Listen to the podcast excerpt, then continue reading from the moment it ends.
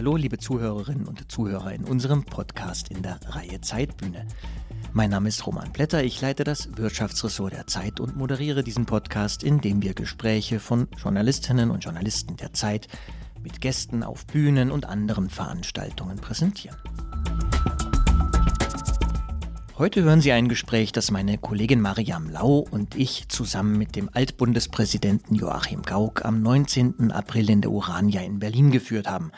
Normalerweise würde ich jetzt mit Mariam an dieser Stelle über das Gespräch sprechen. Wir mussten aber gestern relativ schnell weg von der Bühne und Mariam ist nicht mehr bei mir, so dass ich ihn noch etwas anderes erzählen möchte dieses Mal, nämlich, dass ich Joachim Gauck vor 25 oder 24 Jahren, als ich ein sehr junger Journalist war, eigentlich war ich noch Schüler und arbeitete für eine Lokalzeitung und bin dann eigens nach Berlin gefahren und habe dort, ich glaube, selbst bezahlt und bin dann nach Berlin gefahren, habe mir vorher so einen komischen Polyesteranzug gekauft und ein Diktiergerät im Mediamarkt besorgt und fuhr dann also mit all diesen Sachen nach Berlin etwas aufgeregt, las meine Fragen vor dem damals etwas irritierten Stasi-Unterlagenbehördenchef Joachim Gauck. Und nach 15 Minuten machte meine Kassette klack, also das Gerät. Es war Auto-Reverse, glaube ich, eingeschaltet sogar. Also es war einfach kein Platz mehr auf der Kassette. Und er guckte mich damals sehr gütig an und fragte, ob ich eine weitere Kassette habe.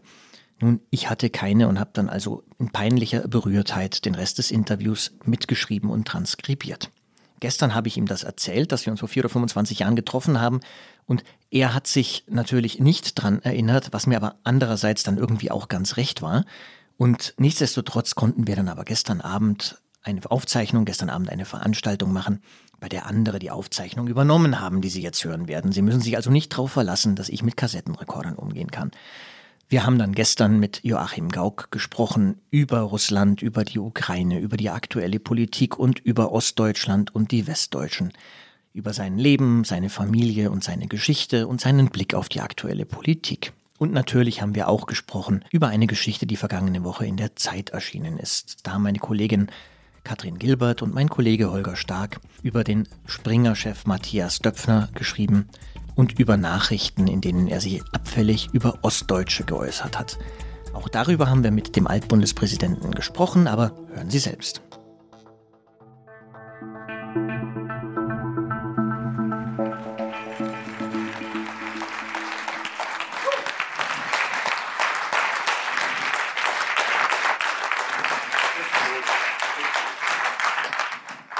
Herzlich willkommen und guten Abend.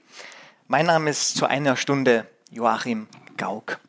Nein, jetzt bin ich, sehen Sie, zu einer Stunde Zeit mit Joachim Gauck. Mein Name ist Roman Blätter, ich leite das Wirtschaftsressort der Zeit. Und ich bin Mariam Lau, Redakteurin im Politikressort der Zeit. Und zusammen begrüßen wir heute den ehemaligen Bundespräsidenten Joachim Gauck. Sie haben während der Übertragung die Möglichkeit, online Fragen zu stellen, von denen wir unserem Gast am Ende der Veranstaltung eine Auswahl stellen würden. Wir haben auch Mikrofone im Raum, also falls Sie noch Fragen stellen möchten, können wir das am Ende gerne machen. Aber zunächst mal ganz herzlich willkommen, guten Abend, Herr Bundespräsident Joachim Gauck. Schönen guten Abend, ich freue mich, bedanke mich für die Einladung. Der Esser, der kommt aus Hamburg. Ich wusste gar nicht, dass die da so übertreiben. Ich dachte, die sind immer so zurückhaltend in Hamburg und so weiter. Das war ja nur ein bisschen viel hier. Was ja. Ah, das war noch tief gestapelt. In welcher Stimmung treffen wir Sie an, Herr Gauck? Ja, ich bin in Erwartung von allerlei Medienauftritten und auch Begegnungen mit Menschen, weil ich zusammen mit meiner Co-Autorin Helga Hirsch ein neues Buch bringe, demnächst, das heißt Erschütterung. Und deshalb bin ich so ein bisschen angespannt, in Erwartung, äh, wie wird das gehen, wie wird das rezipiert und sind die Anregungen, die ich da zusammentrage, nützlich oder hm, also so ein bisschen, so sieht es aus. Ne? Wie das so ist, Fona. Ja, wenn man die Fahnen des Buches liest, das klingt alles sehr finster, was Sie beschreiben. Nö, nö, nö. Also. was, was, was empfinden Sie denn so als bedrohlich momentan? Naja, also wir wollen hier nicht etwas vorziehen, was noch nicht dran ist. Das Buch wird vorgestellt 27. April auf der Leipziger Buchmesse. Und äh, deshalb mache ich hier jetzt äh, keine Veranstaltung äh, dazu. Aber das Buch heißt Erschütterung, das konnte man schon lesen. Und äh, es handelt von äußeren und inneren Bedrohungen unserer liberalen Demokratie. Und ähm, äußere Bedrohung ist ja jedem gegenwärtig. Ne? Menschen wie ich, im Krieg geboren, haben sich nicht vorstellen können, so am Abend des Lebens nochmal richtig Kriegsgefahr in Europa zu erleben. Das bedrückt mich schon sehr, hat mich sehr bedrängt und deshalb habe ich mich dazu verschiedentlich geäußert und wollte das hier auch nochmal machen. Und das andere sind, äh, in einem zweiten Teil sind so der Zustand im Inneren unserer Demokratien und die Bedrohung, die aus der Freiheit heraus auch erwachsen können für die liberale Verfasstheit unserer Demokratie. Naja, fragen Sie mich nach dem Buch nicht, äh, weil ich dann werde ich sauer, weil ich sage, nein, ich fange erst am 27. an. Wir sprechen mal über. Wir sprechen, genau. Also ein Thema wird ja vermutlich sein, der Krieg in der Ukraine. Klar. Wie könnte es anders sein? Was würden Sie sagen? Wie hat dieser Krieg Deutschland verändert? Auf alle Fälle so, wie ich es gar nicht erwartet habe. Mehr Deutsche, als ich hoffte, sind aufgewacht und haben gespürt, es ist tatsächlich so, wie der Bundeskanzler es gesagt hat. Es ist eine Zeitenwende, egal ob die jetzt vor einem Jahr angefangen hat oder schon früher, aber im Bewusstsein der Nation hat sich stärker verankert, was wir früher in alten Zeiten während des Kalten Krieges wussten. Also allein zu hoffen und zu bangen, dass da gegenüber nichts Böses passiert, reicht nicht. Wir müssen zur Kenntnis nehmen, es gibt nicht nur ja, eine Debattenlage, die uns Probleme schafft, sondern es gibt Feindschaft, die uns Probleme schafft. Und wenn es nicht nur um Debatten geht, sondern um erkennbare Feindschaft, dann muss man sich verteidigen oder man muss eine Bedrohung als solche erkennen. Und so ist es dazu gekommen, dass mehr Menschen, als ich dachten, akzeptiert haben, dass wir Waffen liefern, dass wir den Verteidigungshaushalt steigern, dass der Bundeskanzler keinen Shitstorm bekommen hat, als er ein Sondervermögen von erheblichem Ausmaß äh, in Aussicht gestellt hat. Alle diese Dinge fand ich bemerkenswert. Klar ist, dass eine an Frieden gewöhnte Nation und auch eine Nation, die eine gewisse Zurückhaltung hat, sich selber zu engagieren, wenn es heiß wird, dass die nicht einfach Ja sagt, wir machen das jetzt, sondern dass es bei uns Menschen gibt, die stärker schauen, ob nicht die Aggression von Putin gar keine Aggression ist, sondern irgendeine Art von Verteidigungshandel. Halte ich zwar für ziemlich verrückt, aber es gibt solche Menschen und die Debatte prägt unser Land. Naja, und ich möchte gerne, dass wir auf Seiten der Menschen stehen, die völlig ohne eigene Schuld Opfer eines kriegslüsternen Autokraten sind. Das möchte ich nicht sehen, so etwas. Und deshalb gehöre ich an die Seite derer, die die Regierung unterstützen, alles zu tun, was die Ukraine braucht, um ihre Freiheit zu erhalten. Tja, so ist das.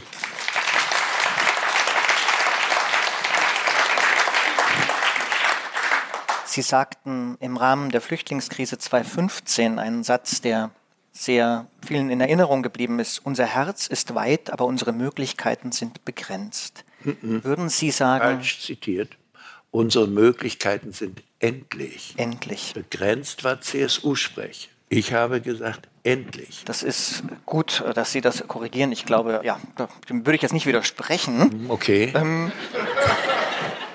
meine Frage wäre, schöpfen wir denn bei der Ukraine unsere Möglichkeiten Ihrem Empfinden nach aus? Noch nicht, nein. Also da ist noch Luft nach oben.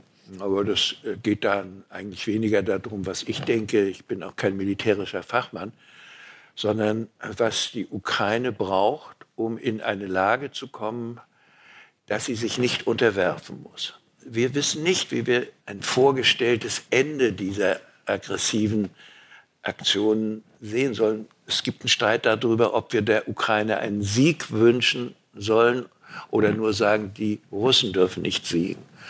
Und das ist eigentlich ein müßiger Streit für uns. Also wir, denke ich, haben zu lernen, dass wir der Ukraine helfen müssen, sich nicht zu unterwerfen. Das sollen Sie dann beschreiben, was für Sie ein Sieg ist. Und ich will mich in diese Debatte nicht reinbegeben. Aber wenn Sie fragen, ob wir genug tun, naja, Wissen Sie, es hat sich so entwickelt.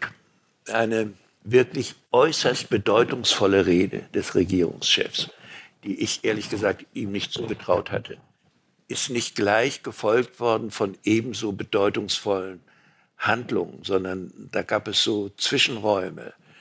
Und die Menschen gesehen haben, ja, was machen wir denn nun? Und wo wir uns entscheiden mussten, welche Art von Waffen können Deutsche denn liefern in einen solchen Konflikt hinein. Und dann habe ich gesehen, dass aber doch nicht nur Zögern angesagt war, sondern dass Schritt für Schritt doch Entscheidungen gefallen sind, die zuerst noch gar nicht denkbar waren. Also denken Sie an die Panzerentscheidung.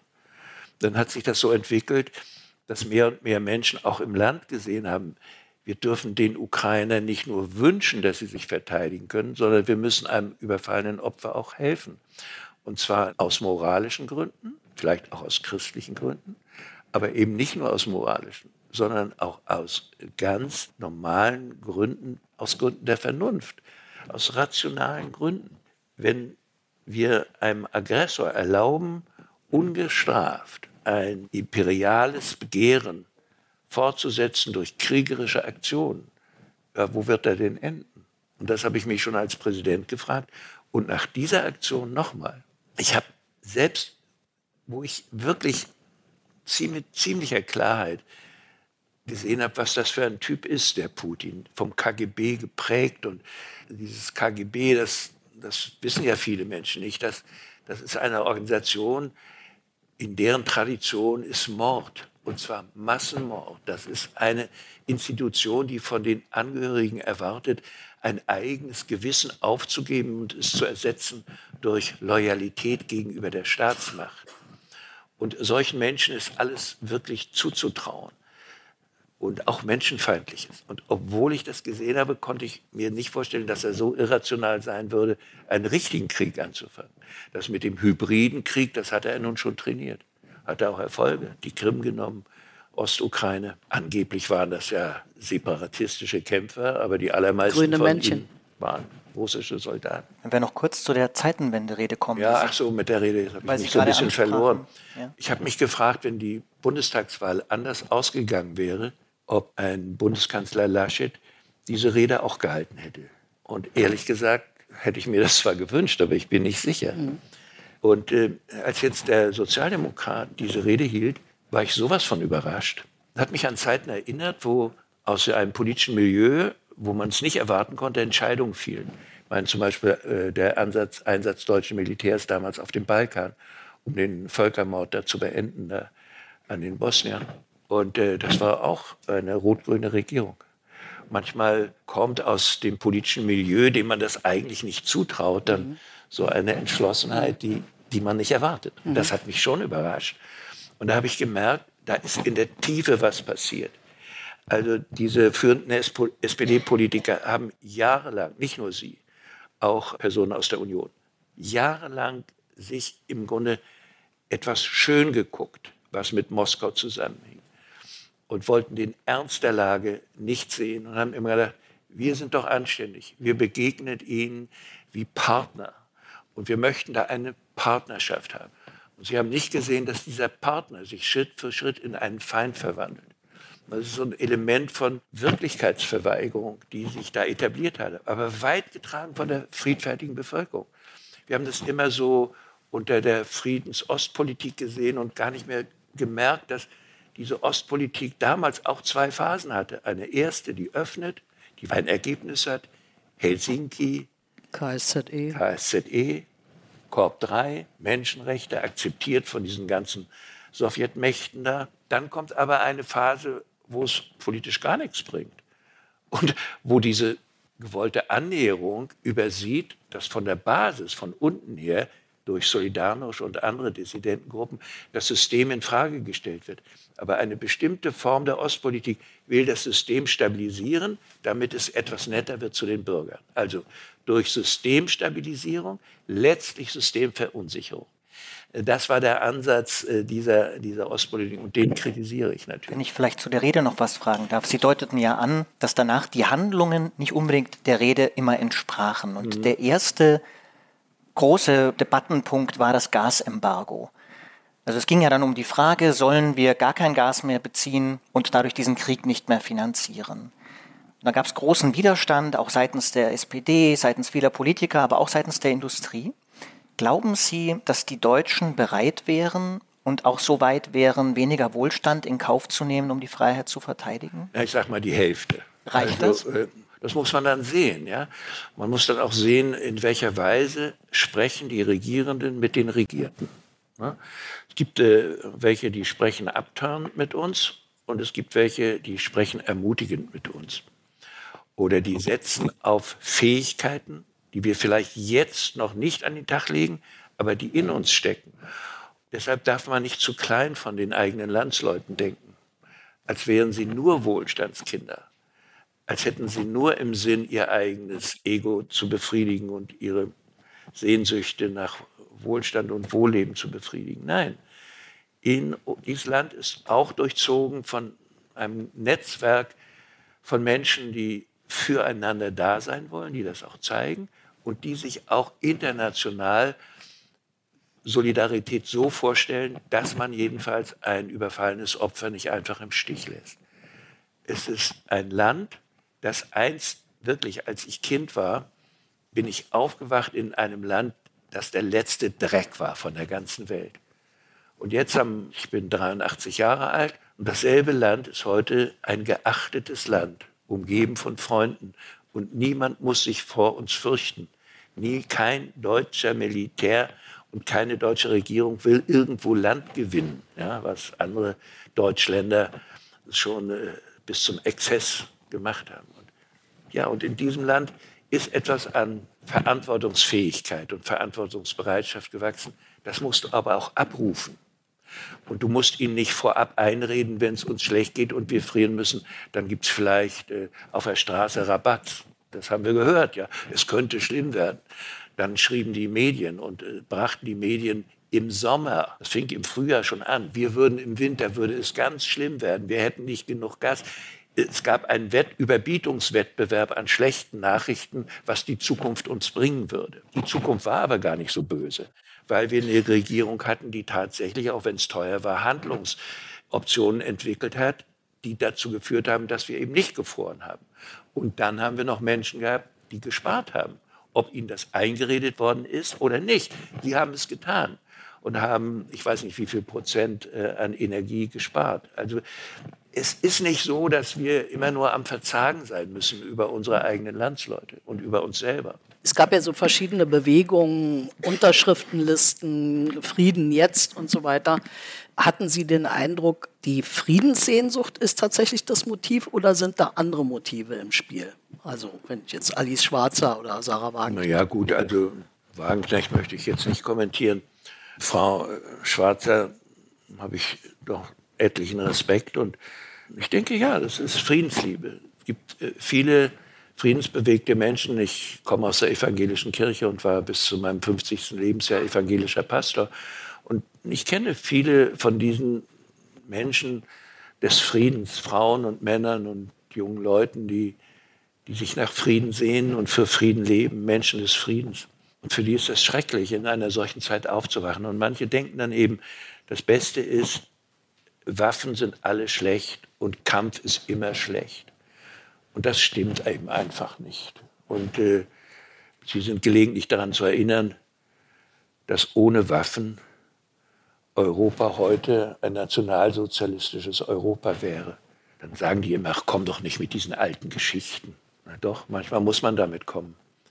Manchmal muss man schon damit kommen, dass wir nicht nur ja, mit gutem Zureden oder mit dem Gestus eines einer gläubigen Christin oder eines humanistischen Gymnasiallehrers oder einer fähigen Psychotherapeuten die Gebrechen dieser Welt heilen können. Ich möchte ja, dass solche Menschen an der Front stünden und dem Putin klarmachen, wie unmenschlich das ist, was er dort verantwortet. Aber die Geschichte lehrt uns, dass wir eben außer Psychotherapeuten, Seelsorgern und Ärzten auch Polizisten und Staatsanwälte und international Waffen und Armeen brauchen, die den Frieden schützen und äh, die Menschenrechte verteidigen. Und so eine Armee haben wir jetzt. Früher hatten wir eine andere.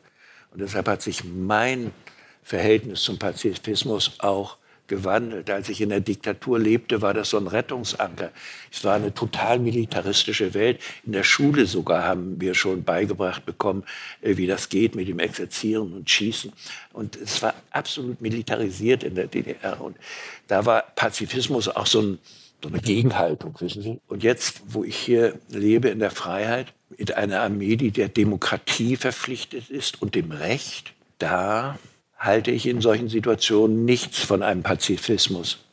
Jawohl, wenn einer für sich als Person entschließt, ich will Gewalt nicht mit Gegengewalt verantworten, hoher Respekt. Aber wenn du Verantwortung hast für deine Mitmenschen, wirst du dann zuschauen können, wenn dein Volk überwältigt wird? Er doch wohl nicht. Und deshalb ist dieses Konzept äh, zwar ein eingeführtes Konzept in den ethischen Debatten und Gesprächen, aber es ist nicht bewährt in der internationalen Politik. Und darum bin ich sehr skeptisch gegenüber dieser Bewegung gewesen, die meint, dass eher durch gutes Zureden dann einem Aggressor und Okkupanten die Stirn geboten werden müsste. Nee, da muss mehr passieren. Warum fällt es uns so schwer zu verstehen, dass wir Feinde haben? Wir sind einfach zu lieb. Also, wissen Sie, jetzt zum Beispiel gibt es ein, manchmal so einen Hohn und Spott von bestimmten aufgeklärten linken Typen, männlich und weiblich, denn gelegentlich Helden erscheinen. Ja, dann kommen die alten Sprüche, glücklich das Land, das keine Helden hat und so weiter und so mhm. weiter. Plötzlich merken wir aber, es gibt Menschen, die wollen gar keine Helden sein, aber die wollen auch keine Sklaven sein. Und deshalb gehen sie freiwillig an die Front oder machen Dinge, von denen sie natürlich nie geträumt haben. Und das ist natürlich ein großartiges Abrufen von etwas, was in uns lebt, nämlich diese eigentümliche Fähigkeit, Verantwortung zu übernehmen, nicht nur für mich selber, sondern auch für das, was um mich herum ist. Und ausgestattet mit einer ganz tiefen Überzeugung, dass ich als Person imstande bin, dem Bösen zu wehren, gehen manchmal Menschen über Grenzen, die für uns in dieser friedlichen Welt unvorstellbar sind. Zelensky war Komiker. Ja, das ist so interessant zu ja. sehen wie ein solcher Typ, ja, ich hätte ihn vielleicht nie eingeschaltet. Ich weiß nicht, in was für Quatschsendungen der früher aufgetreten ist. Und ich bin da so mehr ein bisschen altmodisch bei meinem Fernsehen. Also vielleicht hätte ich den gar nicht links liegen lassen. Ne? Und plötzlich macht die Situation aus diesem Menschen etwas, und das kommt einigen hier so schon so übertrieben vor. Dann grenzen die sich innerlich von ihm ab. Ja, muss der denn da so auftreten? Nee, das hat man dem nicht an der Wiege gesungen. Ja. Dem hat man an der Wiege gesungen, solche schönen Sachen zu machen, wie abends in den Comedy-Sendungen. Ja, und nun ist er plötzlich einer, der über seine Grenzen geht und das nicht für seinen Gewinn macht, äh, sondern für sein Land. Ich brauche keine Mitfahrgelegenheit, ich brauche Munition. Nein. Sie haben vorhin eine Sache angesprochen, auf die ich gerne noch mal zurückkommen würde, nämlich, dass Sie gerade aus der westdeutschen Linken so eine gewisse Verachtung gegenüber den Bürgerrechtsbewegungen in zum Beispiel in Polen, überhaupt in Osteuropa, jedenfalls keine Wertschätzung mhm. dafür. Finden Sie davon auch noch Elemente gegenüber der Ukraine? Nein, das äh, wäre ein bisschen zu verwegen, aber es gibt so eine Befangenheit in einem alten prorussischen Denken. Und das ist bei einigen Personen tiefer begründet von einem starken Anti-Amerikanismus, den es sowohl links, aber auch im konservativen Milieu gibt. Und auf der anderen Seite, dann gibt es in Teilen von Ostdeutschland, wo es ja nie echte Beziehungen gab zur Besatzungsmacht. Die waren kaserniert, die gingen nicht mit uns um wie die Amerikaner und, und Briten in ihren Garnisonsstädten, sondern das waren so abgeriegelte Teile der Bevölkerung. Aber Teile der Ostdeutschen haben, denke ich, tief im Gemüt so, et, so etwas wie ein Stockholm-Syndrom. Also leg dich nicht mit denen an, die Gewalt über dich hatten, die können das jederzeit wieder haben. Das ist nicht jedem bewusst. Aber so subkutan, denke ich, spüren viele, ah, mit denen wollen wir lieber, da wollen wir lieber lieb gucken. Ja? Das bringt uns auf die sichere Seite. Das ist ein Teil. Dann gibt es welche, die aus unerklärlichen Gründen, ich spreche jetzt mal von den Anhängern und Wählern der Linkspartei, ein normaler linke Bürgerin, eine normale linke Bürgerin, würde bei dem Verhalten von Putin, Auslöschung der Meinungsfreiheit, Wegnahme der Herrschaft des Rechtes, Pressefreiheit löschen, keine Gewerkschaften zulassen, die diesen Namen verdienen, Terrorurteile machen, geheimpolizeiliche Zwangsmaßnahmen. Jeder Linke würde sich entsetzen, wenn er das in Südamerika sehen würde oder in Afrika und würde dagegen protestieren. Aber ein großer Teil der Linken bei uns tut so, als wäre das noch irgendwie nah, näher zu uns, dieses Regime der nicht gewährten Freiheit und der nicht gewährten Menschenrechte. Das kann ich schon überhaupt nicht verstehen. Und es kommt mir so merkwürdig vor. Und wir sehen jetzt an dem Einsatz von dem äh, Ministerpräsidenten Ramelow, dass er in seiner eigenen Partei noch eine große Gegnerschaft hat, wenn er sich auf die Seite der Ukraine stellt. So, jetzt haben wir aber die Rechten. Und da ist es nun auch mir völlig schleierhaft, gerade von den Russlanddeutschen, zum Teil mit Russland fahren hier. Die wollen hier leben. Warum gehen sie nicht zurück? Fragt man sich da. Ja, merkwürdig. Aber es gibt so eine emotionalen Bindungen oder Verbindungen von früher, die sie nicht aufgekündigt haben. Das hält die.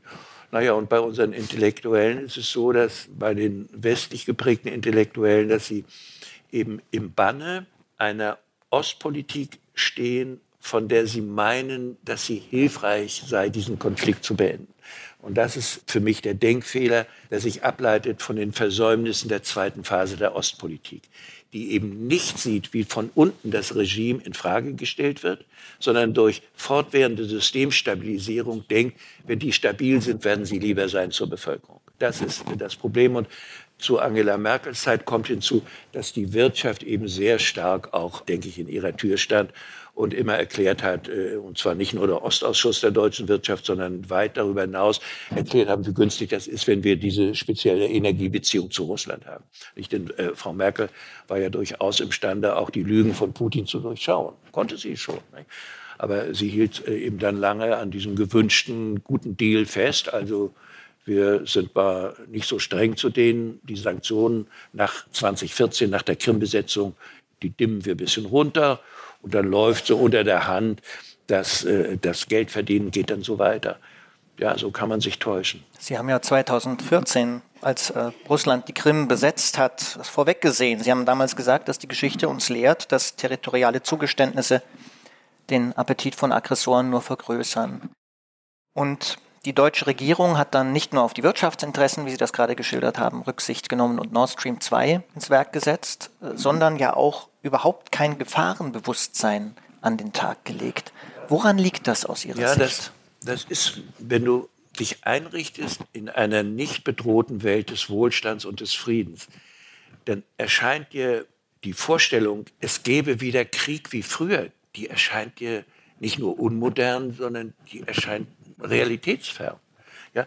Und um dann sich dieses Gefühl, wir sind nicht bedroht zu erhalten, dann musst du einen Blick haben, da musst du dieses wishful thinking entwickeln, wo deine Wünsche, der andere möge so und so sein, die Wahrnehmung der Realität beeinflussen. Und das ist der Schaden. Schauen Sie, die Menschen, die damals uns regiert haben, sind keine bösen und korrupten Menschen sondern es sind engagierte Demokraten gewesen, die nicht mit bösen Absichten in dieses Wunschdenken verfallen, sondern die im Grunde gewöhnt an diese inzwischen doch jahrzehntelange Phase von Nichtbedrohung denken, wir könnten dieses Nicht-Bedrohte miteinander verlängern.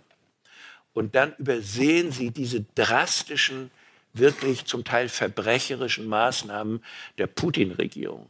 Sie nehmen den ersten und zweiten Tschetschenienkrieg nicht ernst.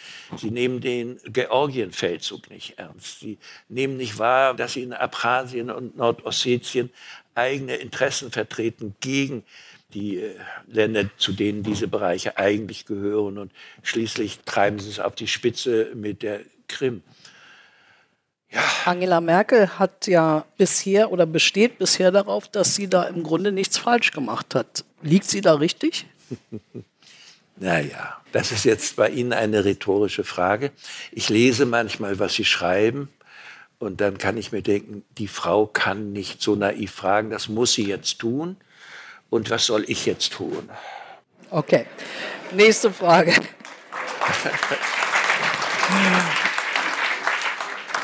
...1989 haben alle gedacht, jetzt ist das Zeitalter des Liberalismus angebrochen. Mhm wie hieß das, Ende der Geschichte und so ja, weiter. Ja, ja, das Gegenteil ist der Fall. Er ist eigentlich überall auf dem Rückzug.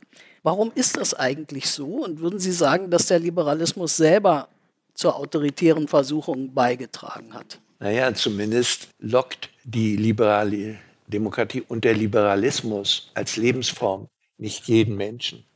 Das ist etwas, was ich gelernt habe, als ich mein Toleranzbuch gemacht habe. Helga Hirsch und ich, wir sind da auf Studien gestoßen aus dem angelsächsischen Raum, die untersucht haben, wie viel Prozent einer Gesellschaft, sagen wir mal, äußerst stark autoritär geprägt sind. Und äh, diese sehr seriösen Studien nach der Jahrtausendwende angestellt haben, ergeben, dass in 33 Prozent von 28 europäischen Ländern 33 Prozent der Menschen so mit einer stark konservativen bis autoritär geprägten Konstitution ausgestattet sind, in den USA 44 Prozent. Dies ist noch kein Übel, sagen die Autoren dieser Studien, sondern so, sind, so ist praktisch die Festplatte. Diese Menschen fürchten sich vor dem Wandel, über den sich Progressive freuen. Sie mögen kein Risiko, was Progressive gerne einsehen. Ihnen ist Freiheit eher angstmachend und Sicherheit ist ihrs. Sie mögen, dass Leute zusammen sind, Oneness, Sameness, das mögen sie. Aber diese Entwicklung hin zu mehr Individualität, zu den verschiedenen Rechten und ganz unterschiedlicher Bevölkerungsgruppen, das macht ihnen Sorge. Und als ich das begriffen habe, da ist auch in mir etwas entstanden, dass wir mit diesem wunderbaren Angebot der liberalen Demokratie und der ganz umfassenden Rechte der einzelnen Individuen auch manche Menschen überfordern. Die wollen gar nicht so eigenverantwortlich sein, sondern die mögen lieber geführt werden. Für sie ist das System geführt werden und Gefolgschaft sein, da fühlen sie sich sicherer, als wenn man ihnen sagt, du bist verantwortlich. Unsere Demokratie sagt zu jedem von uns, du bist eine Bürgerin, du hast das Recht, eigenverantwortlich zu handeln, eigentlich auch die Pflicht, das können wir aber nirgendwo reinschreiben, aber du spielst eine Rolle und zwar als mitverantwortlich für das Ganze. Das macht aber manchen Leuten Angst. Deshalb müssen wir davon ausgehen, dass wir in einer Welt leben, in der Menschen nach Alternativen suchen für eine Lebensform der aktiven und progressiven Lebensgestaltung. Also wenn dann sehr viele Menschen zu uns kommen als Flüchtlinge oder Migranten, dann haben, hat ein Teil der Bevölkerung das Gefühl, oh, das Land ist ja gar nicht mehr meins. Ja, das sehen wir jetzt nicht nur bei den Ängsten im Osten, sondern das sehen wir bei Superdemokratien. Unsere Nachbarländer Schweiz, Dänemark, Schweden haben überaus starke rechtsnationalpopulistische Parteien, obwohl die Gesellschaft total befriedet und ausgeglichen war. Keine sozialen Gründe, sondern die Menschen, ein Teil der Menschen, die dort leben, fühlt, wenn so viele zu uns kommen, die anders sind, dann bin ich ja gar nicht mehr bei mir selber zu Hause. Und wenn dann die konservativen Parteien kein Angebot für die haben, suchen die das rechts davon. So wie bei linken Abweichlern, wenn die traditionellen linken Parteien nicht deutlich genug linke Themen durchsetzen, entsteht links von den Linken neue Gruppierung. So, und ich habe früher gedacht, wenn du nur die richtigen Argumente hast und die richtige Art, Menschen zu erklären, wie schön und nützlich die liberale Demokratie ist, da werden alle dem folgen. Und dann habe ich selber als alter Mann noch dazu gelernt, na ja, das werden sie nicht tun. Es muss mir darum gehen, möglichst viele zu dieser Lebensform zu bringen. Ich fühle mich verantwortlich. Ich lasse mich wählen für einen Gemeinderat oder was auch immer. Ich gehe wenigstens wählen. Das ist ja das Mindeste. Und dann muss man auch damit rechnen, dass Leute, die einmal so im Grunde verfasst sind, die sind dann nicht eingesperrt in diese Verfasser, die können auch aufbrechen. Also zum Beispiel sind Konservative nicht dazu verurteilt, reaktionär zu werden, ja? sondern sie können wertkonservative Politik machen. Und jede Gesellschaft braucht wertkonservative Politik. Und deshalb wird die Debatte also viel lebhafter und langdauernder sein, dass wir im Grunde zur Kenntnis nehmen müssen, ja, der Orban ich kann den Typ nicht ab, das ist ja wohl klar. Aber es gibt Menschen, die fühlen sich offenkundig in einer illiberalen Demokratie einigermaßen zu Hause. Das kann mir missfallen oder nicht. Und deshalb muss ich damit rechnen, dass eben der, der Siegeszug der Demokratie ja, länger sein wird, als ich mir das wünsche. Und dass es auch Zwischenformen gibt, wo wir sehen das an Singapur oder anderen Ländern, wo so halbdemokratische Zustände herrschen, dass wir geduldig sein müssen, auch mit den Menschen, die erst dabei sind, in einer Übergangsphase zu erlernen, eine Gesellschaft, in der ich vollberechtigter Bürger bin, ist zwar anstrengend, aber schön. Und einige von uns oder sehr viele mehr als in, in der Zeit der Weimarer Republik in Deutschland haben das begriffen. Das ist anstrengend, aber schön. Ja, lassen Sie uns an dieser Stelle eine kurze Pause von der aktuellen Politik machen, ein bisschen persönlicher werden. Wir würden zunächst etwas beschleunigen. Also wir nennen Ihnen zwei Begriffe und bitten Sie spontan, sich für einen zu entscheiden. Ich dachte, das sei hier seriös. So kann man sich täuschen. Ja, ja. Gottvertrauen oder Eigenverantwortung? Boah, ist kein Widerspruch. Angela Merkel oder Olaf Scholz? Sag mal, Auch Kinder. kein Widerspruch. Doch. nee, das erfordert lange Kommentare, aber nein. Okay. Vogue oder reaktionär? Beides blöd. Nein, reaktionär ist schlimmer. Also die Woke-Leute wollen, was ich eigentlich auch will, aber Auf doofe Art. auf doofe Art. Ja. Helmut Kohl oder Helmut Schmidt? Was soll das? Also das sind doch... Ich kann, Ja, ich kann die je auf einen Punkt loben und dann gibt es auch Dinge, wo ich sie tadeln muss. Bei beiden. Und ich bin großer Schmidtianer gewesen über viele lange Jahre. Und wenn er über China gesprochen hat, war es schrecklich. Oder, oder Ukraine, das war furchtbar. Aber Herr Gauck, wir erlösen Sie von Wir dem. Entweder-Oder und springen nach vorne. Äh, und zwar, ja, ähm, ja ähm, wir, wir, wir machen weiter mit anderen Fragen. Und zwar Danke. persönliche Fragen mit der Bitte um kurze, spontane Kürzere. Antworten. Ja. Und wir fangen an mit Bundespräsidentenfragen. Geht man eigentlich anders, wenn man Bundespräsident wird? Ich meine, bewegt man sich anders? Schreitet man? einige tun es. Wo haben Sie als Bundespräsident gegen das Protokoll verstoßen? Ich sicher mal, ich muss das ja erst lernen. Aber ehrlich gesagt, ich habe mir das nicht aufgeschrieben. Ich weiß nicht, ich habe es auch nicht gelesen. Ich habe gelegentlich Anfängerfehler gemacht, klar. Irgendwann äh, habe ich gemeint, ich wüsste schon, wie ein Bundesverfassungsgericht in einer bestimmten Frage entscheiden würde. Unvorsichtigerweise habe ich es rausgelassen. Und dann gibt es sicher einen findigen Journalisten, der dann sagt, naja, was maßt er sich denn da? Fehler. Aber jetzt Protokoll, So im falschen Moment die Hand also, gegeben? ich, oder? ja, das passiert auch, aber Versagen, also ich, äh, mein nächster Mitarbeiter, mein Bürochef, also es gibt immer so eine Linie, wenn Staatsbesuch stehen die Leute und dann stellt man die dem Staatsgast vor. Und dann komme ich bei einem an, den sehe ich täglich in meinem Büro, weil er mein Büroleiter ist. Und ich komme nicht auf seinen Namen. ich kann, kann den Namen des Menschen, der, der mir am meisten bekannt ist, in diesem Moment nicht nennen. Also so ein Blackout gibt es natürlich auch. Dann, man ist ja nicht plötzlich verwandelt. Hatten Sie im Amt mal Angst oder Furcht? Nö, das liegt mir nicht so. Haben Sie mal eine Debatte angestoßen, die Sie auf keinen Fall haben wollten? Nee. Zum Beispiel, was Sie vorhin erwähnt haben, unser Herz ist weit, aber unsere Möglichkeiten sind endlich. Das konnte man, und das haben einige linke Kritiker so verstanden, als würde ich sagen, das Boot ist voll. Das habe ich aber nicht gesagt, sondern ich wollte, dass eine Debatte, die an Stammtischen geführt wurde und von rechts außen befeuert wurde, in der Mitte der Gesellschaft geführt wurde.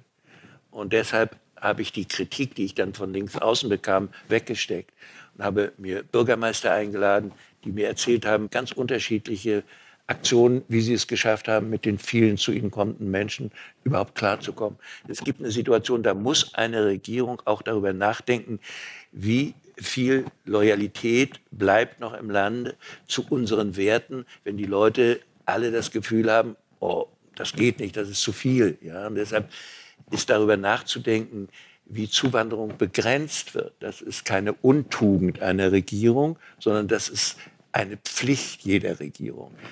Du brauchst, du willst gewählt werden. Du brauchst das Okay der Mehrzahl deiner Bürgerinnen und Bürger. Und die müssen das mittragen, was als Last auf sie kommt. Deshalb muss man ihnen erklären, welche Lasten zu tragen sind und dass die, die hier wohnen, dabei nicht schlechter abschneiden werden, wenn wir uns um andere kümmern. Und wenn diese Erklärung nicht ausreichend ist, dann kommt diese Protestbewegung. Und ich wollte gerne, dass wir darüber in der Mitte der Gesellschaft reden. So, und da kann man missverstanden werden. Aber das musst du einkalkulieren, missverstanden zu werden oder kleine Satzteile extra zu nehmen und dann zu sagen, schau mal, der hat das und das gesagt, das stimmt, aber in welchem Zusammenhang? Also so, aber auf Ihre Frage, ob ich mich erinnere an was falsch, fällt mir nichts richtig ein. Fällt Ihnen ein, was die schwierigste Situation Ihres Lebens war? Als Präsident? Grundsätzlich. Zum Beispiel oder auch mhm. grundsätzlich. Damit das Schwierigste als Präsident war, als Daniela und ich in die Kirche gefahren sind, wo sich die Menschen versammelt hatten, die ihre Kinder verloren hatten, weil ein Flugzeug von einem selbstmörderischen Piloten gegen einen Berg gerammt wurde und alle Insassen getötet worden sind. Und ja, stehst du unter den Leuten. Also das wünscht man sich nicht. Ne? Ich belasse es mal dabei. Was würden Sie denn bei der Erziehung Ihrer Kinder heute anders machen, als Sie es gemacht haben? also ich wünschte mir, ich hätte sie so erzogen, wie ich es in den modernen Büchern gelernt habe, wie man Kinder erziehen soll. Danach. Und ich habe sie aber mehr so erzogen, wie ich erzogen worden bin. Das heißt mit mehr Strenge und mit mehr Forderung. Und ich würde ihnen heute sicher mehr Aufmerksamkeit und mehr Liebe zuwenden. Ja. So ist das mit vielen Menschen in meinem Alter. Mhm was haben Sie faktisch? Aber ich glaube, das haben Sie gerade schon beantwortet, anders gemacht als Ihre eigenen Eltern. naja, also du wirst natürlich, wenn du ein bisschen reifer wirst, auch ein bisschen kritischer.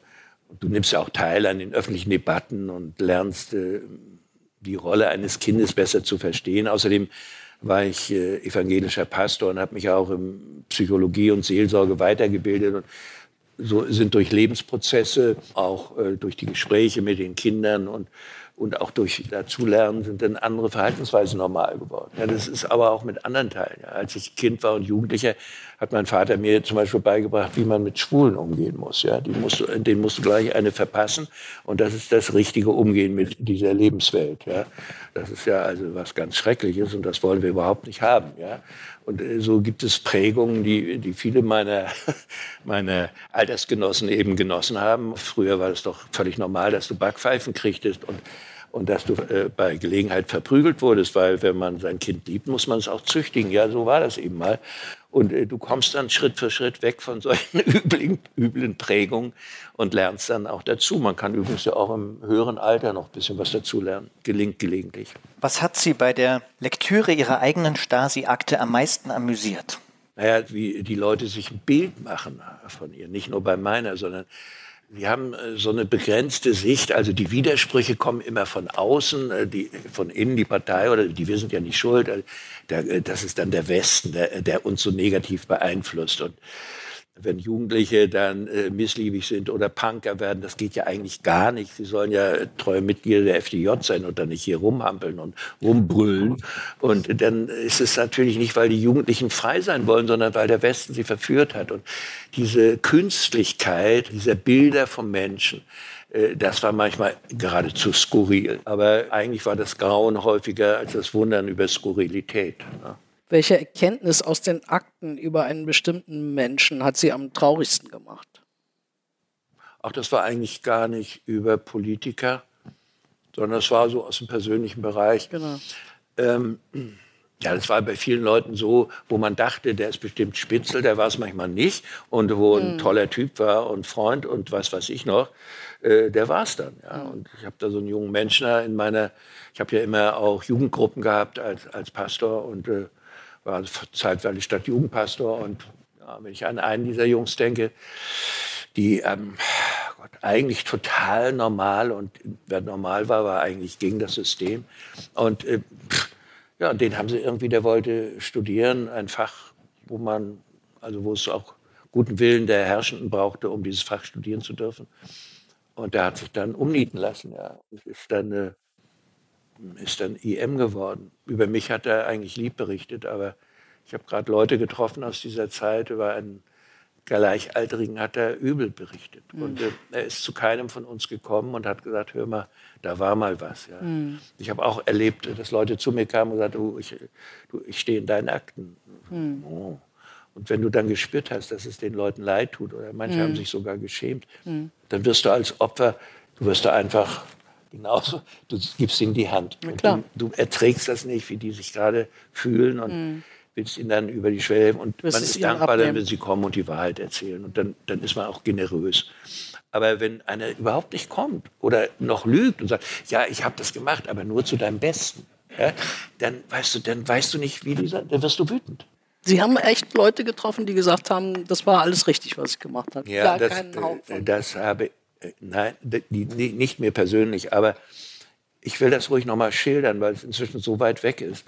in den Akten tauchte eine Person auf, die ich auch persönlich kannte, bei der Vorbereitung eines Kirchentages war die mir begegnet, junge Theologin und äh, war begeistert äh, für was wir machten mit Umwelt und so weiter. Und da hat sich für so eine Arbeitsgruppe Umwelt äh, eingetragen und äh, ich wollte da äh, Leute aus dem Westen einladen, einen Abgeordneten der Grünen, der heißt, hieß Wilhelm Knabe, der lebt nicht mehr. Der Vater von Hubertus Knabe war das und der war so Spezialist für Wald und, und, und für grüne Sachen und den haben sie mir nicht erlaubt, den durfte ich nicht einladen. Ja, naja, und diese Frau war da. Und dann haben wir die Akten geöffnet. Stellt sich Folgendes heraus, Kurzfassung. Frau war, die, war als junges Mädchen Tochter von einem sehr überzeugten Elternhaus, SED-Mitglieder. Sie selber will Lehrerin werden, tritt früh in die SED ein und studiert Pädagogik. Dann kommt die Stasi und sagt, man hat sie ausgeguckt, sie kennt da jemand aus der theologischen Fakultät und sie soll mal jetzt äh, sich immer zur ESG, also zur evangelischen Studentengemeinde halten. Dann macht sie das und äh, soll denen berichten. Okay, sie berichtet. Und sie will ja als gute Genossin, will sie treu und loyal sein zum Staat. Nächster Schritt. Stasi sagt, das klingt ja prima. Überhaupt solltest du äh, dich taufen lassen und christlich werden. Nö, sagt sie, ich bin Genossin. Was sollen meine Eltern von mir denken? Nix ist. Doch, die Partei will das von dir. Also tritt sie aus der Partei aus, lässt sich taufen und fängt an, Theologie zu studieren. Die ganzen Theologen sind natürlich total begeistert. Ja, eine mit Kommunisten. Kommunisten kommt zu uns, ja, wunderbar. Dann äh, wird sie weiter aktiv und fährt auf alle möglichen Konferenzen. Inzwischen ist sie so aktiv, dass die Stasi ihr einen Trabant besorgt, damit sie auch alles schaffen kann, ihre ganzen Termine. Perspektive, sie soll eine führende Rolle später in einer evangelischen Landeskirche übernehmen. Dann kommt irgendwann, ist Schluss mit lustig, 89, friedliche Revolution. Irgendwann äh, äh, besetzen wir die Stasi-Quartiere und äh, in, in, der Provinz übrigens früher als in Berlin und stellen dann später die, fest, was in den Akten steht. Und bei ihr war es so, das kommt dann raus und ihre ehemaligen Kommilitonen stellen sie dann zur Rede und sie hat ihnen gesagt, wenn die mir eine Kalaschnikow gegeben hätten und gesagt, ich soll euch liquidieren, dann hätte sie das gemacht. Und äh, da, äh, da, da, siehst du, es gibt auch eine Art von äh, ideologischer ja, Verbohrtheit, äh, von Fanatismus. Dieser Fanatismus ist ein Riesenproblem, wenn Menschen nicht nur überzeugt, sondern fanatisch sind. Und das kann man religiös und politisch und einfach nur wahnhaft werden. Und, äh, und so ist das mit einigen dieser Fanatiker. Hatten Sie Angst vor der Stasi? Naja, Angst. Ich, ich habe schon gesagt, ich, das ist jetzt keine Tugend. Ich will mich nicht preisen. Angst liegt mir einfach nicht so. Ne? Und äh, deshalb wusste ich, was sie machen. Aber meiner Ehefrau habe ich immer gesagt, sie soll mal das sich nicht so wichtig nehmen und mich auch nicht. Und äh, wenn sie berechtigte Sorgen hatte, habe ich so getan, als sei ich gar nicht wichtig genug. Ich habe mir das also vom Hals gehalten.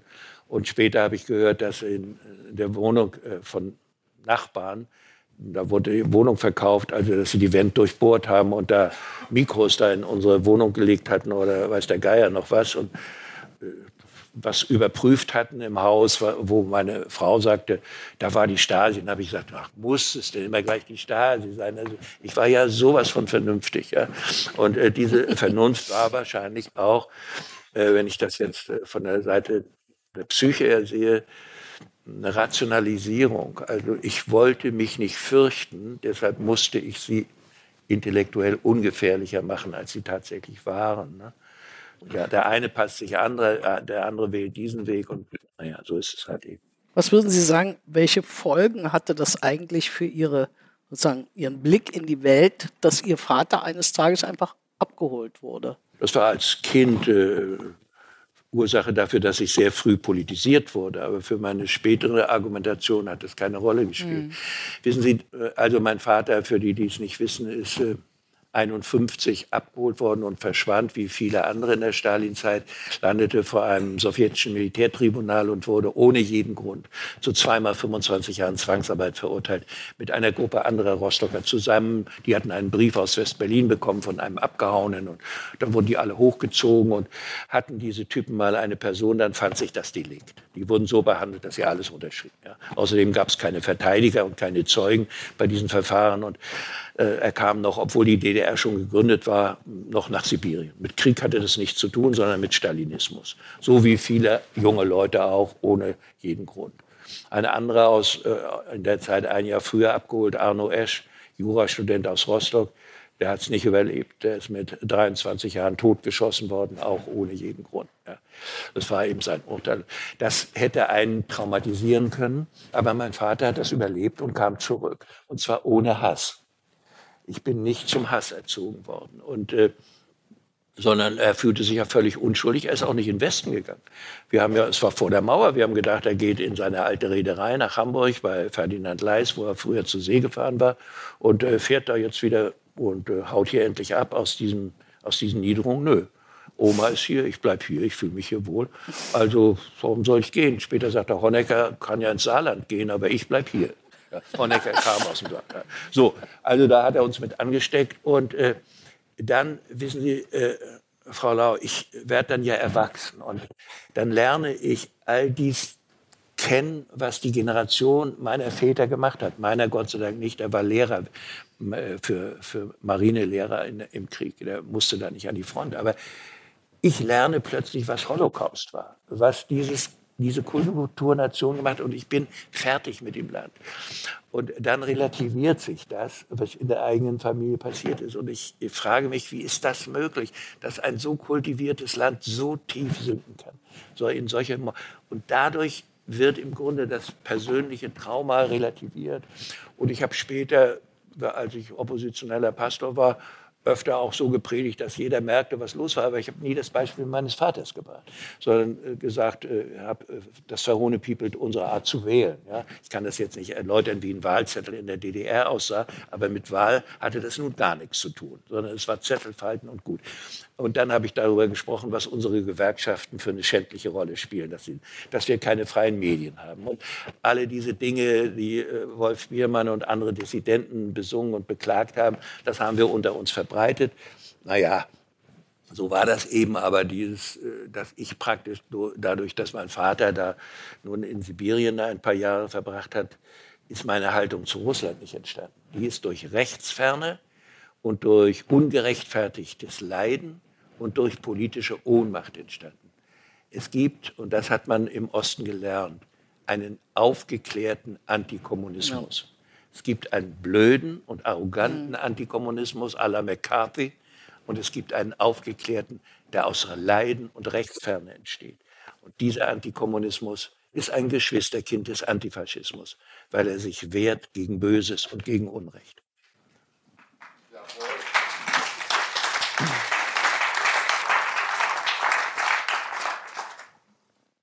Lassen Sie uns noch mal zur Aktualität kommen. Mhm.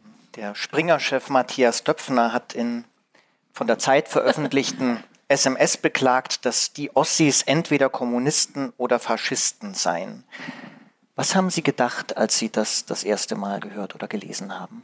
Das Erste, was ich gedacht habe, Gott sei Dank, dass nicht jeder erfahren muss, dass private Mitteilungen zu öffentlichen Statements gemacht werden. Das war das Erste, was ich dachte.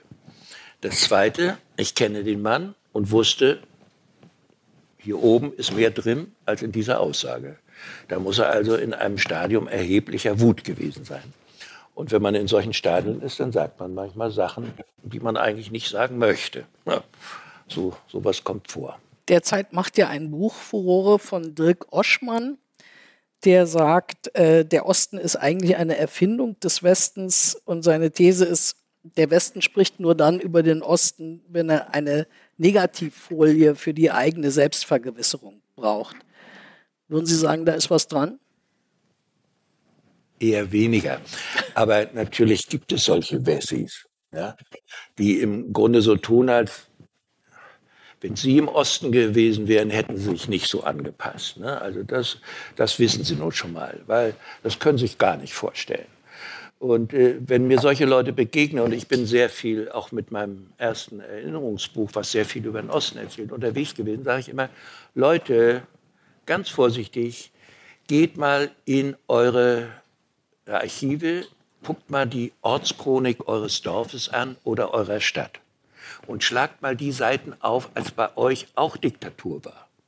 Und dann guckt mal, ob der Bürgermeisterposten besetzt war die Richterstelle besetzt war, die Professorenstellen besetzt waren, ob es Redakteure in den Zeitungen gab. Schaut mal nach. Und dann ist mal ganz still geworden im Raum, weil es ist ihnen plötzlich klar geworden, Diktatur kann jeder. Jetzt zu den Ossis, die so tun, als hätten sie nicht gemerkt, dass es Diktatur war. Ja, wenn man sich nicht bewegt, spürt man seine Ketten nicht. Ne? Also so ist das. Wenn du ein braver Untertan bist, hast du im 19. Jahrhundert nicht verstanden, warum es Demokraten und Liberale gab, die die Republik wollten. Unser Fürst ist doch so nett. Wir leben doch als Untertanen ganz friedlich. Ich kann doch tun und machen, was ich will mit meinem kleinen Rosengarten. Ja, das gibt es. Und so etwas gibt es in jeder Zeit. Dass das natürliche Anpassungsvermögen der Menschen nicht mitbekommt, wie man gelebt wird. Dann ärgerst du dich nicht mehr darüber, weil es zu schmerzhaft wäre, dass du deinen Bürgermeister nicht wählen kannst. Du findest es normal, dass du nicht entscheiden kannst, ob deine Kinder Abitur machen dürfen oder nicht. Das ist eben so. Und du bei jeder einzelnen Einschränkung, dass du keine anständigen Zeitungen hast, kein anständiges Fernsehen, versuchst du Auswege zu wählen oder Ausreden zu finden. Und du gewöhnst dich so dran, dass nachher die Freiheit eine Zumutung wird. Und deshalb gibt es in Ostdeutschland immer noch, wir sind immer noch in einer Transformationsphase, Menschen, die sich von dieser Prägung noch nicht völlig befreit haben. Und es ist nichts Böses, darüber zu sprechen. Denn wir sprechen nicht über Charaktermängel, sondern über Lebensformen, die wir in langen Jahrzehnten eingeübt haben. Der Westen hat zwölf Jahre Diktatur in der Seele, der Osten zwölf plus 44 Jahre. Mit Ohnmacht, erfahrener Ohnmacht und erfahrener Begünstigung. Und beide Elemente setzen sich fest in Teilen der Gesellschaft. Und eine generationenlange Leben unter politischer Ohnmacht hat seine Folgen.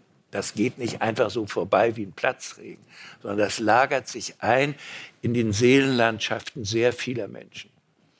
Und wenn man diese Prozesse nicht sehen will, neigt man dazu, so eine Verteidigungsstrategie auch derjenigen Ossis zu fahren, die nicht begreifen wollen, was Diktatur und politische Ohnmacht ist. Und dann kommt es so zu einer, ja, zu einem wie soll ich mal, zu einem verstockten Ossigestus. Der passt wunderbar zu einem verstockten Wessi, äh, Gestus der Besserwessis. Aber wir müssen uns klar machen, dass beide Teile Minderheiten sind, sowohl im Westen wie im Osten. Denn die Mehrheit der ostdeutschen Bevölkerung hat in relativ kurzer Zeit diesen unglaublichen Umschwung vom Abwarten und regiert werden hin zur Eigenverantwortung geschafft, hat neue Berufe erlernt, ganz neues Denken angenommen. Sie hat begriffen, was ein Bürger, eine Bürgerin ist. Und eine Minderheit fremdelt immer noch mit dieser und geht jetzt häufig gerne rechts außen äh, auf die Straße. Früher war es links außen. Und naja, da gibt es doch schon gewachsene Unterschiede. Und wenn wir uns klar machen, dass das nichts mit Charaktermängeln zu tun hat, schadet es auch nichts, wenn man über diese Unterschiede spricht. Und deshalb gibt es eine Form, dass eine bestimmte Sorte Wessi sich den Ossi konstruiert. Und es gibt eine andere Form, wo die erfahrenen Lebenswelten des Ostens, die Prägungen durch politische Ohnmacht, einen Typus hervorgebracht hat, der jedenfalls noch ein bisschen Entwicklung braucht, um in der Zivilgesellschaft voll und ganz angekommen, aktiv angekommen ist und aktiv zu sein. Beides existiert natürlich.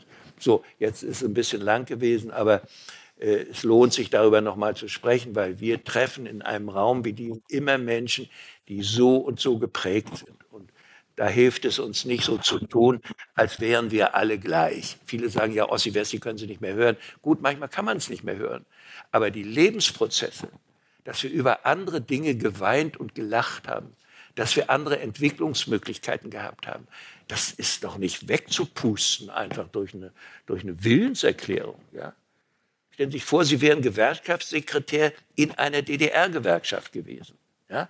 Was für ein Unterschied zu einer Gewerkschaft wie äh, Verdi oder IG Metall. Was für ein Unterschied. Ja. Und ich spreche gar nicht von Unternehmen, ja, dass wir unsere ganzen Mittelständler abgeschafft haben oder unsere freien Bauern. Ich meine, wenn du das vertiefst, dann hast du eine ganze Geschichte von Depotenzierung, von Entmächtigung der Einzelnen. Und das haben wir uns natürlich nicht klar gemacht früher, sondern wir haben immer die schönen Seiten angeguckt ja, und gesagt, ja, ist doch eigentlich ganz normal. Und tatsächlich fehlt da etwas in unserer Entwicklung. Und das ist schmerzhaft, sich das einzugestehen. Ja, und Menschen gehen nicht dorthin, wo es schmerzt, sondern da gehen sie erst hin, wenn sie in der Krise sind. Gehst ja auch nicht hin, wenn du dich mit deinem Partner ein bisschen zoffst, gehst ja nicht gleich zur Psychotherapeutin oder zur Eheberatung. Es muss erst die Krise kommen. Du kannst nicht mehr weiterleben. Du brauchst jetzt eine wirkliche Aufarbeitung dessen, was dich so gemacht hat, wie du bist.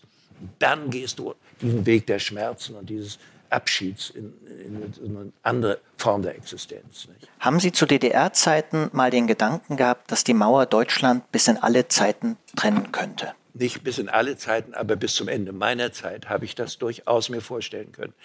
Äh, und zwar wissen Sie, die, äh, das System war so stabil. Wir hatten so viel Militär, so viel Volkspolizei, so viel Geheimpolizei.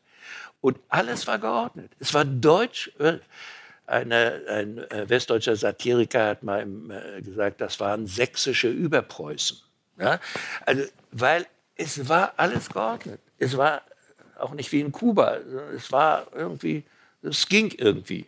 Irgendwann gab man uns sogar Autos. Ja? Also, man musste zwar 14 Jahre warten, aber was können die Also ich habe gedacht, meine Kinder werden es erleben, ich nicht. So. Was können die etablierten Parteien aus ihrer Sicht tun, um das weitere Wachstum der AfD in Ostdeutschland zu verhindern? Erstens sollen sie stehen und ihren Werten treu bleiben. Das ist mal das Erste. Und sie sollen nicht eine Kultur der Angst verbreiten, als hätten diese Typen die Möglichkeit, Deutschland jemals zu regieren. Das haben sie nicht. Punkt. So. Zweitens, ich muss, wenn ich Menschen erlebe, die rechts außen wählen von der, von der traditionellen konservativen Partei, muss ich mich fragen, gibt es Gründe, die nicht nationalsozialistischer oder faschistischer Art sind, sondern die ich vielleicht nachvollziehen kann. Und dann trifft man auf verunsicherte Menschen, die so ähnlich wie in Schweden der Schweiz oder Finnland rechts außen wählen, weil die konservativen Werte, die sie wichtig finden, nicht genug bewahrt werden. Also, Merkel geht in die Mitte, um Wahlen zu gewinnen. Dann bleiben ein paar Heimatlose, die eine starken konservative Partei haben wollen, heimatlos zurück. Entsteht eine Repräsentanzlücke und dann wählen sie das. Deshalb braucht eine konservative Partei eine klare Botschaft an wertkonservative Menschen, wir nehmen eure Bedürfnisse ernst. Wir nehmen nicht ernst, wenn ihr reaktionär werdet, wenn ihr Ressentiments pflegt gegenüber Fremden, wenn ihr Rassisten seid. Das ist nicht konservativ, das ist reaktionär. Aber für die konservativen Menschen brauchst du ein konservatives Angebot. So wie die Sozialdemokraten ein linkes Angebot, was mit Freiheit und Demokratie verbunden ist, brauchen. Aber eins, das auf sozialen Ausgleich setzt und dann verhindern, dass Linksextreme sich praktisch Einfluss verschaffen in der Wählerschaft. Das ist heikel. Dann sind manchmal Leute, die, die ein Bedenken, ein konservatives Bedenken formulieren in der öffentlichen Debatte schon nahe an Nazis. Ja, was? Oder Wähler der AfD. Ja, wer die wählt, das ist ja klar. Björn Höcke, da siehst du doch, was er ist. Ja klar, ich würde mit manchen dieser Leuten hier nicht auf dem Podium sitzen. Aber die Wähler dieser Leute sind eben nicht durchweg Wähler, die Adolf Hitler wieder haben wollen. Solche Idioten gibt es in jedem Land, auch bei uns. So schlimm wie es ist, aber die gibt es. Aber ein Teil ist wie in der Schweiz, wo diese äh, konservative Partei die Mehrheit hat. SVP, wählerstärkste Partei. Für mich total reaktionär, ich könnte die nie wählen, aber die wollen die Schweizer Demokratie nicht abschaffen. Sie sind für mich trotzdem unappetitlich. Und wir werden sehen, wohin das bei uns mal geht mit dieser Rechtsaußenpartei. Im Moment sind die auf einem schlechten Trip. Ne? Und deshalb glaube ich, muss, wenn wir jetzt über die Union nachdenken, das ist nichts Übles, wenn sie ihr konservatives Profil schärft, sondern das ist ein Angebot an Menschen, die sich wohlfühlen in einer Politik des Bewahrens. So, Das muss gefestigt werden. Bereuen Sie sich gegen eine zweite Amtszeit als Bundespräsident entschieden zu haben? Nein, das bereue ich nicht. Und äh, wenn ich manchmal äh, gut drauf bin, dann kommen die Leute hinterher zu mir, ich glaube, warum hast du denn aufgehört? Ja? Sehen doch, es geht. Ne? Ja, und dann sage ich immer ganz einfach, weißt du, ich war 77, als die Amtszeit zu Ende war. Und dann habe ich gedacht, ja, zweite Amtszeit bist du über 80. Und ich wollte nicht Gott versuchen und mir vorstellen, ich bin mit 82 noch so gut drauf, wie ich mit 77 war. Also das war so, das so meine Standardantwort, äh, wenn Leute mich so ansprechen. Nein, ich habe es nicht bereut. Ich habe dann versucht, durch öffentliche Auftritte oder durch ein Buch, und jetzt kommt ein neues Buch, so ein bisschen noch mal in die Öffentlichkeit reinzuwirken. Und man muss auch sagen, tschüss Leute. Ne? Also es ist nicht an meiner Wiege gesungen, dass ich mal Präsident würde. Ne? Erstens bin ich Mecklenburger, zweitens war ich Pastor und drittens äh, kein Berufspolitiker und viertens noch nicht mal in einer Partei. Also es war schon ziemlich unwahrscheinlich, dass ich Präsident wurde und so soll man es auch nicht übertreiben. Und äh, dann habe ich gesagt, ist mal gut. Und äh, dann war es auch gut. Ja, unser Land ist reich an Menschen, die was können. Und äh, wir brauchen eigentlich mehr, die sich auch was zutrauen und die sagen, ja, yeah, ich versuch's mal. Und äh, ja, wir schaffen das. Ne? Die letzte Frage aus, von den Zuschauern von außen, noch eine sehr große Frage. Müssen wir unsere Außenpolitik mit China ändern oder ist dies womöglich ein weiterer brodelnder Krisenherd, an dem der Befriedungswunsch sich irren wird? Ja, also wenn wir unsere Erfahrung äh, mit Moskau und äh, Putins Aktionen ernst nehmen, sollten wir schon lernen. Und unsere Außenministerin ist dabei, äh, den Chinesen das deutlich zu machen und auch uns zu sagen, naja, das ist nicht unerheblich. Wir müssen wahrnehmen, wie China sich gebärdet. Es ist eben nicht nur eine Handelsnation, sondern sie schütten alle möglichen Inseln auf, wo sie eigentlich nach internationalem Recht nichts zu suchen haben schaffen da Landgewinne, damit sie dort kleine Stützpunkte haben und haben gegenüber der selbstbestimmten Republik Taiwan das Gefühl, die müssten sie irgendwann erobern. Da ist auch ein imperialer Gestus zu sehen. Da müssen wir skeptisch sein. Nun sind wir aber eine Wirtschaftsnation und Handelsnation. Und einen Teil unseres Wohlstands generieren wir in China. Und deshalb können wir nicht plötzlich alle Brücken abbrechen. Das sollten wir auch nicht tun. Wir sollten nur einen Plan B haben, wo das nicht passiert, was uns leicht hätte passieren können, dass uns die Abhängigkeit von russischem Gas und Öl handlungsunfähig macht. Ganz zuletzt haben wir die Kurve gekriegt, aber fast nicht. Und so sollten wir mit China umgehen und die Debatten laufen ja zurzeit so, dass man sich klar macht, gibt es einen solchen Plan B? Wir brauchen diese Nation noch im Kreis derer, die letztlich Frieden wollen. Ich sage das jetzt mal trotz Taiwan. Aber wir sehen an der Zurückhaltung gegenüber Putin, die noch existiert, dass sie eigentlich nicht wollen, dass Putin diesen Krieg weiterführt oder eskaliert, weil sie verdienen mehr, wenn Frieden ist. Und sie möchten auch gerne den großen Markt in den Vereinigten Staaten und Europa nicht verlieren. Und deshalb haben die Chinesen auch ein Interesse, mit uns in einen Modus wie Wendy ohne totale Kappung der Beziehung zu kommen. Und deshalb plädiere ich für einen Plan B. Bereitet euch vor, was passiert, wenn sie tatsächlich Taiwan angreifen. Dann müssen wir unser Verhalten ändern, auch unsere Form zu handeln. Und was geschieht dann mit unserer Wirtschaft? Ja, das, da müssen wir vorbereitet sein. Und ich denke, nicht in jeder Firma, aber in den großen Verbänden und auch in den Parteien wird darüber intensiv nachgedacht. Was wäre die konkrete Konsequenz in so einem Fall, die Sie für richtig halten würden?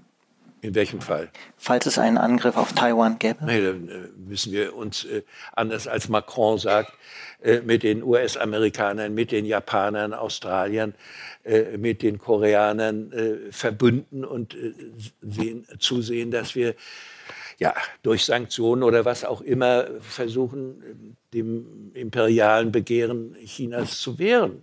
Was sollen wir sonst tun? Wir werden ja nicht in den Krieg ziehen. Wenn nicht mal die USA bereit sind mitzukämpfen, ja, was wollen wir denn hier?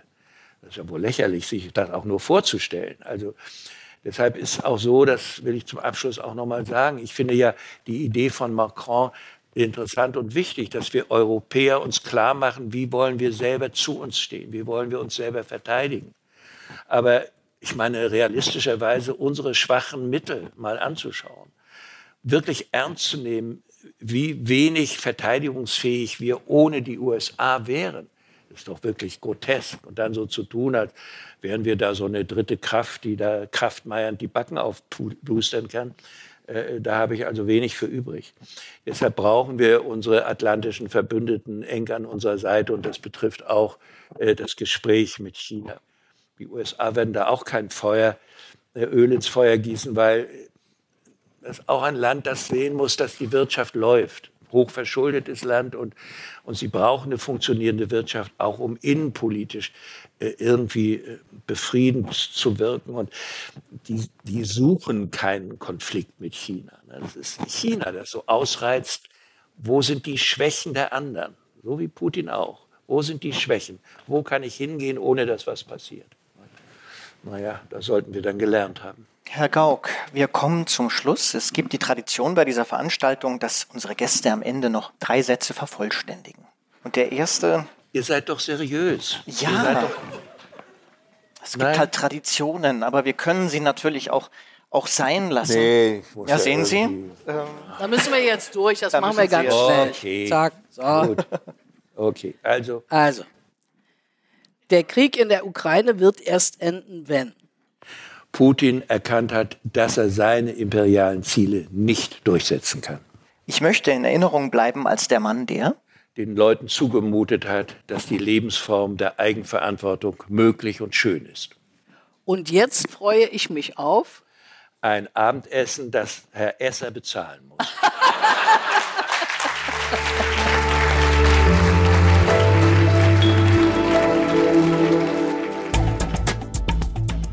Das war ein Gespräch in der Reihe Eine Stunde Zeit mit, zu dem meine Kollegin Mariam Lau und ich den Altbundespräsidenten Joachim Gauck empfangen haben.